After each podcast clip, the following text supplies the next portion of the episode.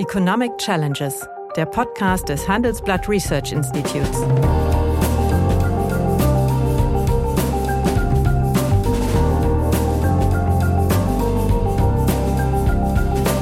Bert Rürup, der Chefökonom des Handelsblatts, diskutiert mit Michael Hüter, dem Direktor des Instituts der deutschen Wirtschaft, wöchentlich aktuelle wirtschaftliche Herausforderungen. Für Deutschland wie für die Weltwirtschaft. Und äh, die Frage ist, welchen Impuls Nagel hier setzen kann. Einen radikalen Wechsel in der Zinspolitik wird es nicht geben. Zumindest wäre das, wir sind ja mit dieser Sendung in der, in der Weihnachtswoche, wäre das dann auch mein Wunsch. Also meine Damen und Herren, bitte schreiben Sie sich das auf. Hallo, guten Tag, meine Damen und Herren. Hallo, lieber Michael. Hallo Bert, grüß dich. Aus gegebenen Anlass möchte ich heute mit dir über die Nachbesetzung des Präsidenten der Deutschen Bundesbank reden. Jens Weidmann hat ja, wie wir alle wissen, vorzeitig äh, sein Amt zu Ende dieses Jahres niedergelegt und relativ schnell und relativ geräuschlos hat äh, die Bundesregierung einen Nachfolger gefunden, Joachim Nagel, er ist im Gegensatz zu Jens Weidmann, der parteilos ist, SPD-Mitglied. Aber Joachim Nagel wurde mit breitem Applaus beispielsweise auch von der FDP gegrüßt, weil er ein sogenannter, wie es so schön heißt, Vertreter einer stabilitätsorientierten Geldpolitik ist. Also ich kenne Joachim relativ gut, deswegen bin ich ein bisschen voreingenommen, aber trotzdem glaube ich, dass wir fair über ihn reden können. Was äh, hältst du von dieser Entscheidung? Ja, ich schließe mich dem an, was Issing heute in der Börsenzeitung zu lesen hat, die darf man auch mal erwähnen. Ja. Ein Glücksfall für die Bundesbank, weil er eine tiefe Kenntnis über äh, zentrale Funktionen in der Bank, äh, dann äh, bei der Bank für internationalen Zahlungsausgleich, ähm, bei der KfW hat ähm, und insofern hat er sich wirklich angeboten. Er ist auch von seinem Naturell, soweit ich ihn kenne, auch klar und präzise und auch durchsetzungsstark. Ich würde mal vermuten, dass es ihm nicht so passiert wie Jens Weidmann, äh, isoliert zu werden im Zentralbankrat. Denn dann wäre ja auch er, nichts gewonnen. Ja, er war ja auch 16 Jahre bei der Bundesbank, also er kennt ein bisschen die, sagen wir mal, Spielregeln. Aber die hätte Weidmann eigentlich auch kennen müssen. Er war ja lange Zeit Merkel-Berater.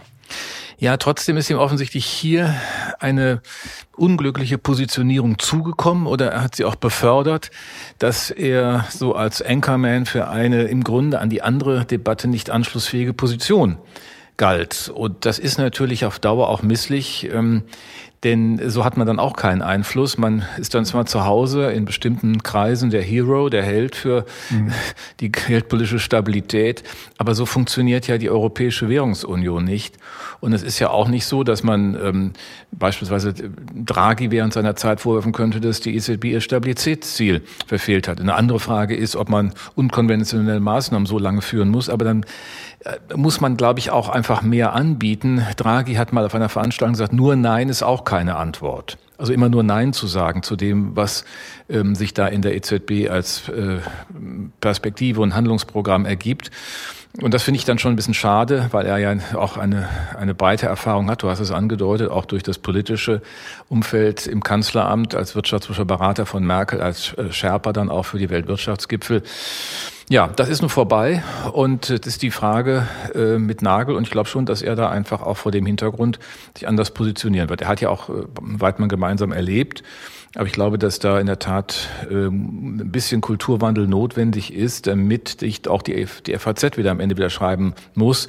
Äh, er war nicht der Held oder der Führer der, oder Anführer der nordeuropäischen Gruppe, sondern er war isoliert. Und das ist keine Strategie. Ja, ich habe die äh, Presse natürlich heute auch gelesen, aber ich fand das sehr überraschend. Äh, hier wurde so getan, als sei noch die Geld, die Deutsche Bundesbank die Zentralinstanz für die Geldpolitik. De facto ist sie eine Zentralbank unter sehr vielen, die über die Zukunft äh, des Euro ähm, entscheidet. Ja.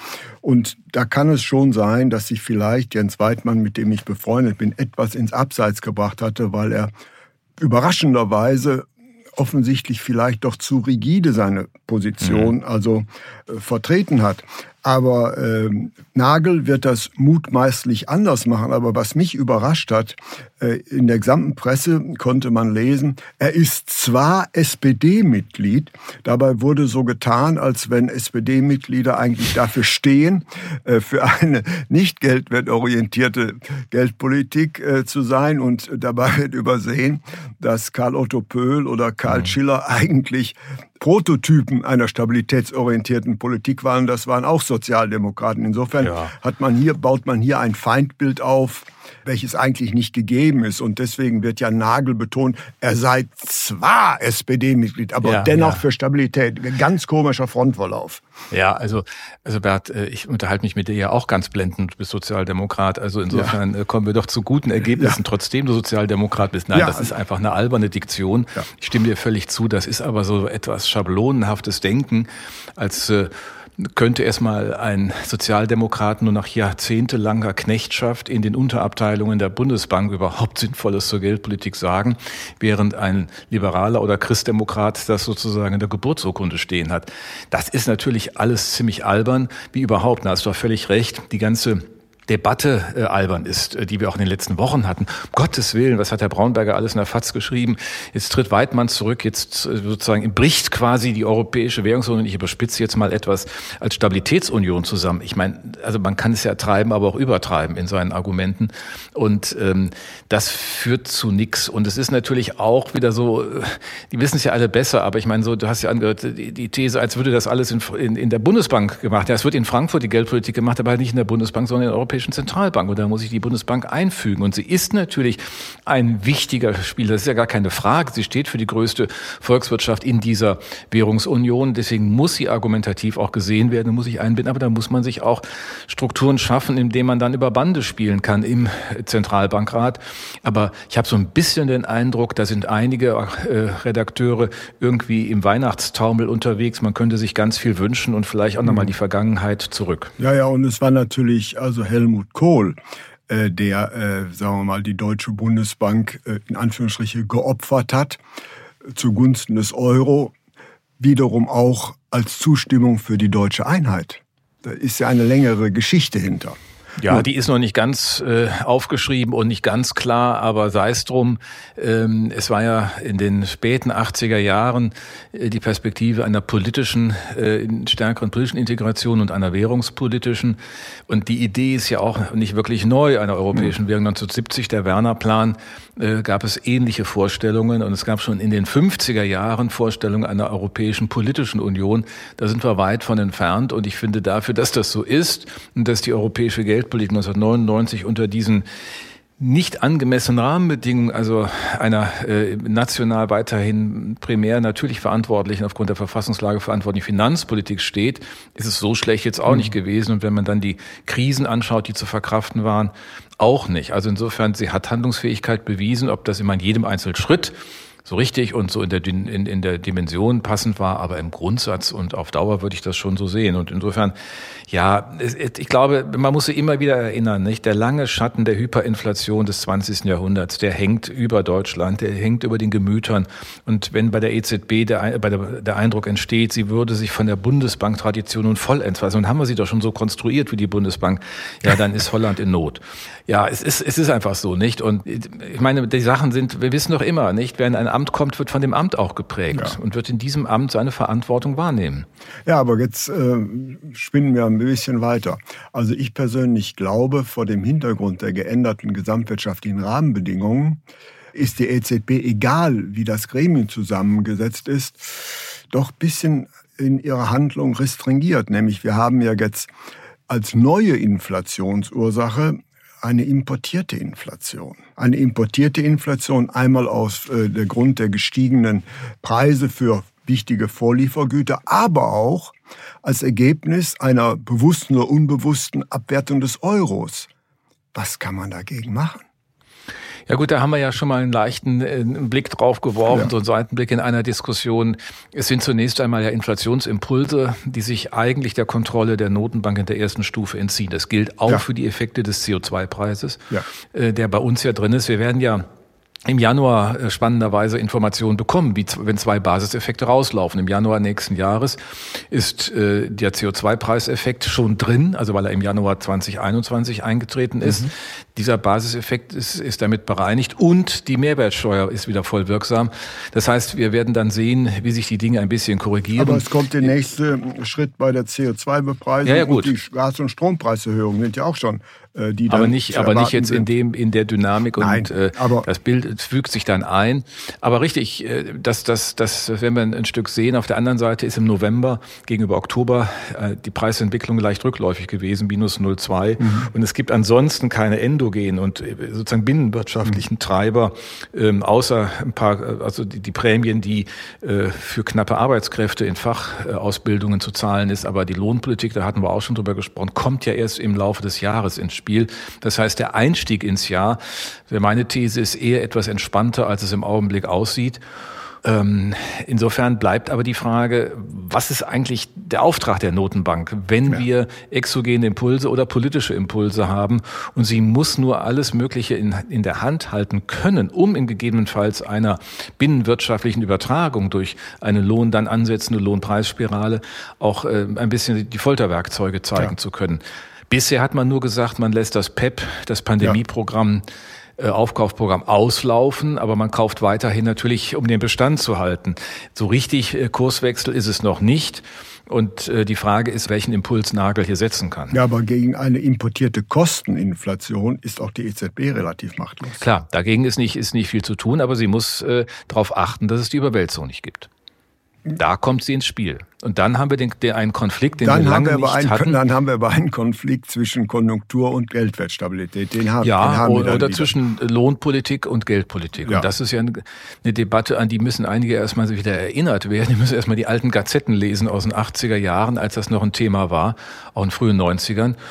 Und das müssen wir dann wieder einnehmen. Ich sage auch immer, das ist etwas, was dann auch zu einer anderen Perspektive auf makroökonomische Politik führt. Auf einmal ist die Lohnpolitik, weil sie in einen Konflikt mit der Notenbank geraten kann, wieder ein ganz anderer Spieler auf dem Feld.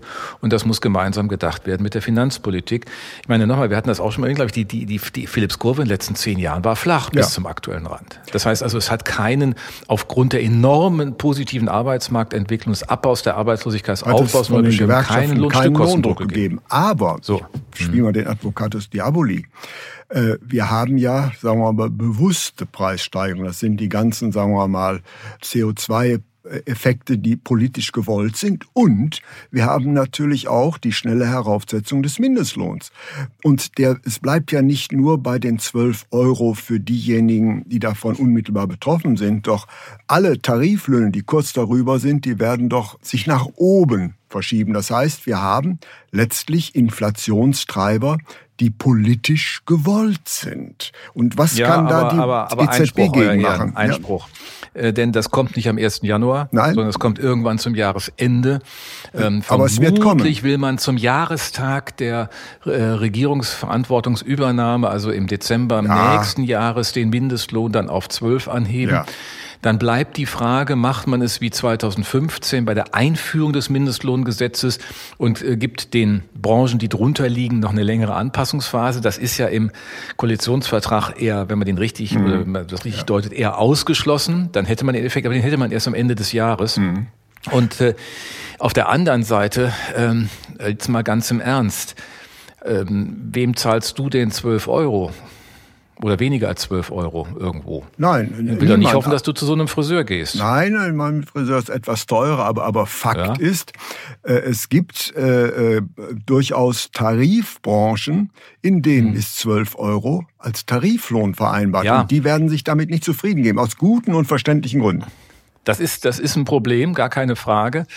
Die Frage ist nur, wie viele äh, Leute in diesen Tarifgruppen tatsächlich drin sind. Ja. Meine These ist, dass sich das durch die Veränderung am Arbeitsmarkt auch im Bereich der einfachen und äh, geringeren Qualifikationen einfach verändert hat. Du kriegst die auch nicht mehr. Da ist äh, das Hin und Her, wenn, wenn Amazon mhm. sagt, wir zahlen jetzt 12,50 Euro, dann kann im ganzen Umfeld keiner weniger als 12 Euro zahlen. Dann hast du Gut, Aber dann hätten wir jetzt durch die Hintertür wieder doch so etwas wie eine Lohnpreisspirale. Ja, aber die haben wir schon. Ja, das okay. ist nicht das, was zum 1. Januar beginnt. Okay. Das läuft längst. Mhm. Also insofern, da bin ich ein bisschen entspannter. Der Mindestlohn mhm. ist für mich hier kein Nein. besonderes Schreckensszenario. Preis, äh, auf die Preissicht hin. Ja. Die andere Frage ist, da hatten wir drüber gesprochen, die Politisierung des Mindestlohns, ob das eine kluge ja. Veranstaltung das ist. Und künftig bei jeder Bundestagswahl, dann reden wir dann über x Euro ja. und nochmal Euro und jeder weiß es besser. Nein, das da, ist natürlich da, da, bin ich, da bin ich völlig beide, aber ich darf ja mal betonen, ich war der einzige Vorsitzende des Sachverständigenrates, der ein Minderheitengutachten gegen die Mehrheit der anderen Ratsmitglieder zugunsten hm. des Mindestlohns geschrieben hat. Insofern äh, bin ich da ein etwas ja, unverdächtiger äh, Kronzeuge. Also aber ich, ich, hätte, ich hätte dein Mindest, wäre ich dabei gewesen, hätte ich es unterschrieben. Äh, denn ich habe die Position ebenfalls für wenn wir eine Sicherung der Tarifautonomie unter verändernden Bedingungen haben, das habe ich auch mehrfach in der letzten, hm. letzten Dekade auch ähm, äh, öffentlich gemacht, dann ist ein allgemeiner gesetzlicher Mindestlohn etwas, was sehr viel besser ins System passt als äh, allgemeinverbindliche Erklärung von einzelnen Tarifverträgen. Und vor allen Dingen dann, wenn ein soziales Sicherungssystem tariert werden muss. Und das war wahrscheinlich der große, die große politische Lücke, als man die Agenda 2010 gemacht hat mit der Grundsicherung für Arbeitssuchende Hartz IV Hätte man das damals mit einem Mindestlohn kombiniert, wo es noch keine, auch die Gewerkschaften nicht wollten, hätte man die Flanke schließen können. Hätte man kombinieren müssen, nämlich Hartz IV ist ein Kombilohnmodell und alle Ökonomen oder Arbeitsmarktökonomen sind der Ansicht, dass wenn ich ein, ein Kombilohnmodell habe, muss ich das durch einen Mindestlohn ja. flankieren, weil es sonst also Verträge zu Lasten Dritter gibt. Und das habe ich eigentlich genau. nie verstanden, dass meine sehr marktorientierten Kollegen diesen Aspekt, den die OECD immer betont hat, nicht mhm. sehen wollten. Und auch äh, einige, sagen wir mal, Räte später wurde das ja immer noch nicht gesehen. Ich erinnere mich noch an den Widerstand im äh, Jahresgutachten 2014 gegen den Mindestlohn. Ja. Also mhm. insofern wenn wir ja, man kann auch sagen, braucht man den zum, in, in welcher Höhe, zu welcher Zeit und ja. ist das alles dann das richtige Signal? Mhm. Aber wenn man es einordnet und sagt, also insgesamt ins Tarifautonomiesystem ähm, und in dem, mit dem Kombilohn zusammen, also ich erinnere eine Veranstaltung, das muss 2005 gewesen sein, da war da noch damalige Wirtschaftsminister Clement oder ja Anfang mhm. fünf auf einer Veranstaltung sagte ja, eigentlich hätten wir dazu den Mindestlohn gleich mit einfügen müssen. Mhm. Ähm, da hat aber auch der damaligen Regierung Schröder äh, der Mut gefehlt. Mhm. Denn die, die wollten die Flanke da nicht auch noch aufmachen.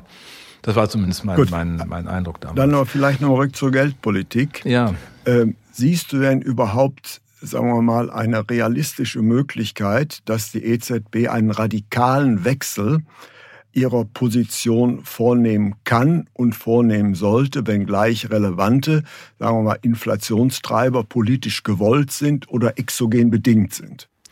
Also sie kann mit Sicherheit ähm, vor einem solchen Hintergrund Zinsschritte nicht leicht begründen. Ja. Was sie tun kann, ist äh, die quantitativen Maßnahmen zurückfahren und auch ja. da mehr tun, das Tapering, wie das so schön heißt, nach vorne dynamischer mhm. gestalten, als es bisher sich zeigt. Das sind ja auch die Schritte, die am wenigsten sozusagen volkswirtschaftlich die Gefahr einer negativen gesamtwirtschaftlichen äh, Impulses auslösen und von daher Erwartungen zu bilden, diese Phase ist nun vorbei. Wir sehen auch keine Not mehr, ähm, solche Impulse zu setzen das äh, zu normalisieren, wie es die FED auch getan hat und die mittlerweile in einem anderen Zinszyklus ja, FED ist. Also kann insofern, ja schon Zinserhöhung ankündigen. Genau. Das wird bei uns und die Bank von, Bank von England auch. auch. Also insofern ähm, ja, aber sie haben natürlich einen anderen Vorlauf. Und ja. das ist genau der Punkt, äh, sowohl kommunikativ als auch bei den quantitativen Maßnahmen. Und das jetzt übertragen heißt für mich, im Grunde müsste die EZB sich im Januar das sehr genau anschauen und sagen, okay, wir werden diese äh, quantitativen Maßnahmen jetzt schneller zurückfahren. Das hat sich erübrigt. Wir müssen auf die also Risiken das Anleihenkaufprogramm im Klartext. Genau, das Anleihenkauf. So, und wir müssen Handlungsfähigkeit haben. Und damit könnte sie auch kommunikativen Hinweis geben. Ich denke, das wäre ein guter Start in das neue Jahr.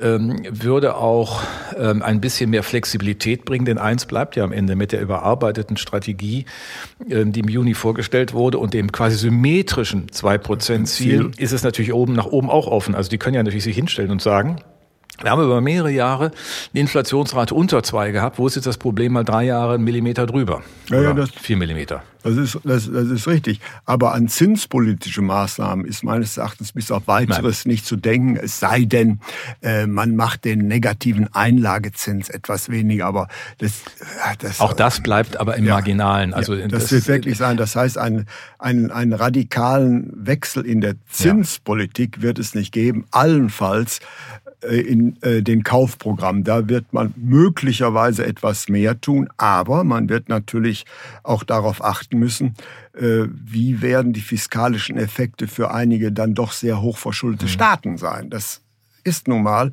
auch Aufgabe der EZB, daran zu denken. Deswegen heißt das Ding ja Europäische Zentralbank. Ja, ja.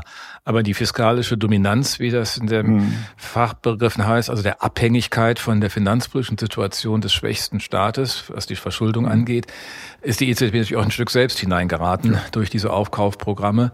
Also wenn sie klar macht, dass sie diesen Weg konsequent geht, des Tapering, dass sie kommunikativ klar macht, sie ist wachsam, und negiert die Risiken nicht, obwohl sie im Augenblick keinen Handlungsbedarf daraus ableitet, dann wäre das schon ein anderer Start in das Jahr und würde vermutlich auch von der Einbettung und von der Akzeptanz der Geldpolitik Positives bewirken. Mein Eindruck ist, dass das auch eine Chance wäre, dann mit dem neuen Bundesbankpräsidenten im Chor des Europäischen Zentralbankrates etwas, äh, ja, auch einen Neuanfang zu or orchestrieren. Zumindest wäre das, wir sind ja mit dieser Sendung in der, in der Weihnachtswoche, wäre das dann auch mein Wunsch an die, an die, an die Geldpolitik. Man darf sich auch als Ökonom mal was wünschen, ähm, ein bisschen sich zu entkrampfen auf allen Seiten und von daher aber auch nüchtern zu sehen, wo sind die Risiken? Die Risiken haben wir vielfach beschrieben, die sind da, aber es sind besondere Risiken, es sind Kostentreiber, es sind mhm. keine, keine monetären monetären Phänomene, die erstmal korrigiert werden müssten. Wir haben noch keine Breitenwirkung über die Lohnpolitik. Insofern Obacht geben, aber auch klar machen, dass man handeln würde im Zweifelsfall und sich dafür etwas ähm, besser aufstellen. Das wäre so mein Weihnachtswunsch 20. 21 auf 22. Ich habe auch einen Wunsch an dich, einen Blick in die Gaskugel zu werfen. Ich sage dir meine Erwartung. Ich sehe nicht, dass die äh, Inflationsrate markant unter 3% fallen wird äh, im nächsten Jahr. Wie siehst du es? Also ich glaube, dass die äh, Kostentreiber die vielfach das Erklären ähm, zurückgehen. Ich glaube auch, dass wir bei den Energiepreisen eher eine Entspannung im Laufe des Jahres sehen werden. Und äh, dem, die Basiseffekte eingedenk äh, gehe ich davon aus, dass wir im nächsten Jahr im Durchschnitt äh, doch spürbar unter drei Prozent in der Eurozone sein werden. In der Eurozone sein werden. Also meine Damen und Herren, bitte schreiben Sie sich das auf und legen Sie sich in Ihrer wieder Vorlage. Wir werden darüber auf jeden Fall äh, in der letzten Sendung des Jahres darüber diskutieren. Einstweilen bedanke ich mich und äh, ich verabschiede mich und Sie aus diesem Jahr. Bleiben Sie uns gewogen und du mir, lieber Michael. Ich danke dir für dieses Jahr. Wir haben das im Frühjahr begonnen und es macht viel Freude. Ich hoffe unseren Hörern auch. Vielen Dank. Alles Gute. Das war Economic Challenges, der Podcast des Handelsblatt Research Institutes.